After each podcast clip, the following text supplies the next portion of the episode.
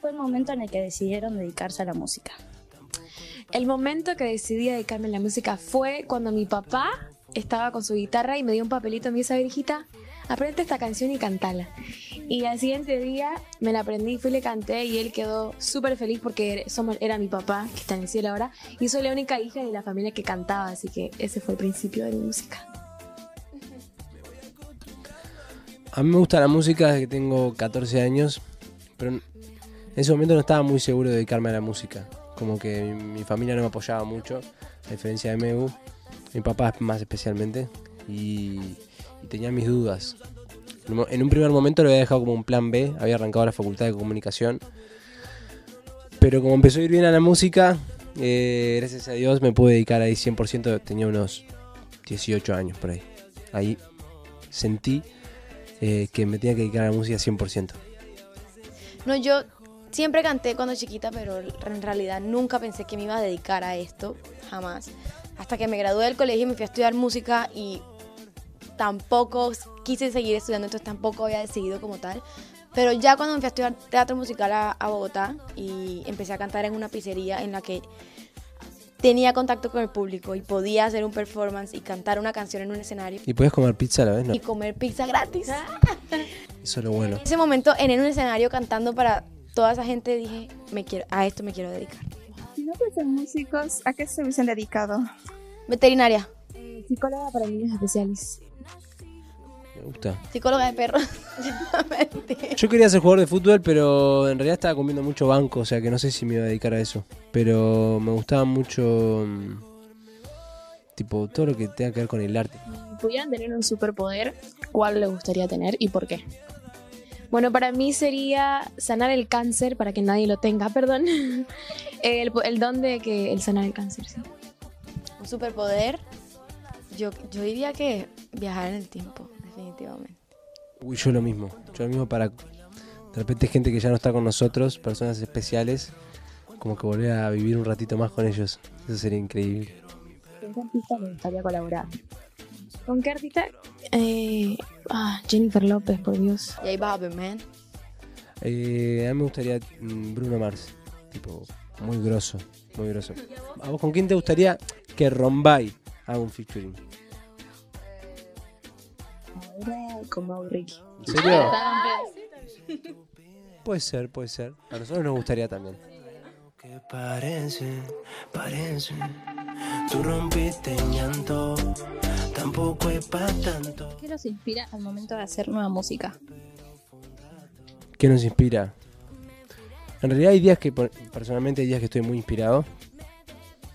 Pone, de cualquier cosa puedo hacer una canción como eh, alguien está contando una historia con un amigo, no sé qué, bueno, que esa, esa, esa situación le dolió o le gustó y yo de eso puedo armar una canción en mi mente ahí, de repente me, me agarro un piano, una guitarra y ya empiezo a componer.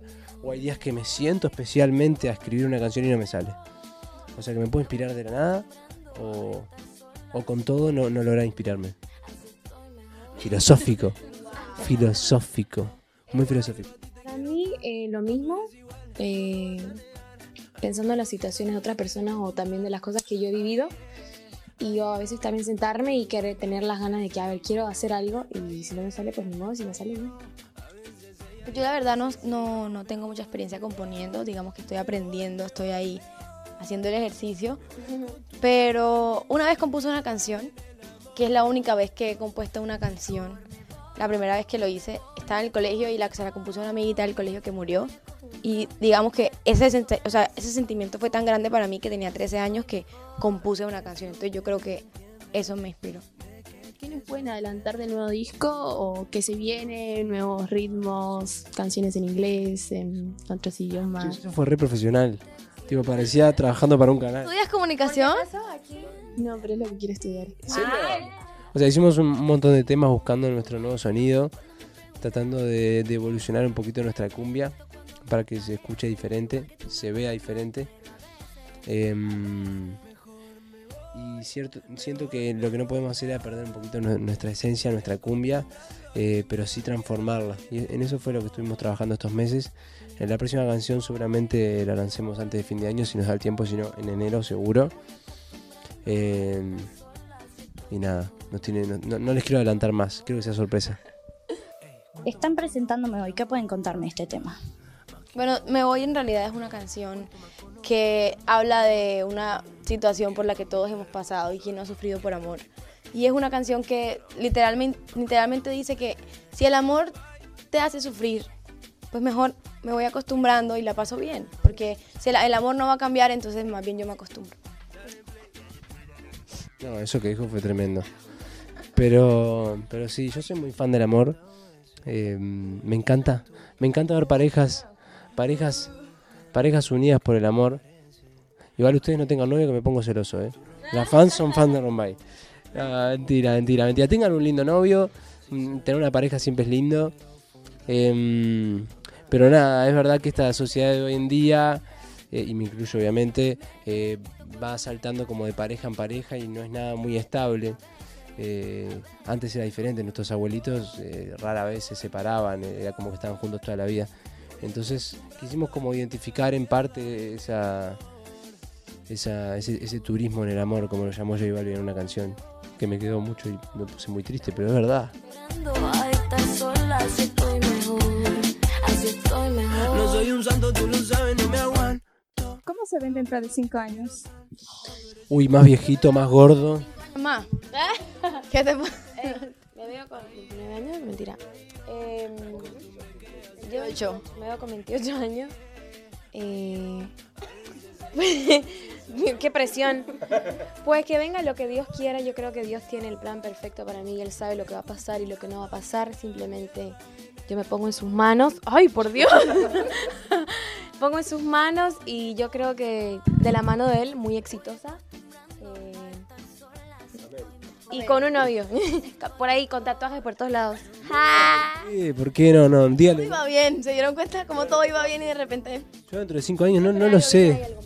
Pienso que, que tenemos objetivos a corto plazo y largo plazo. De repente cinco años ya es largo plazo. Sí, para mí es mucho. Sí, es demasiado, pero te diría que, no sé, en un año, dos años, me gustaría que nuestros objetivos, nuestros desafíos se, cumplan. Que, que nuestro sueño es hoy eh, volver a la música como lo estamos haciendo de manera eh, exitosa por gracias a ustedes, gracias al cariño que nos están regalando y la aceptación que le están dando a este nuevo Rombay. Eh, y también seguir esparciendo esta, esta cumbia que tanto hace bailar al, al rioplatense, al argentino y al uruguayo.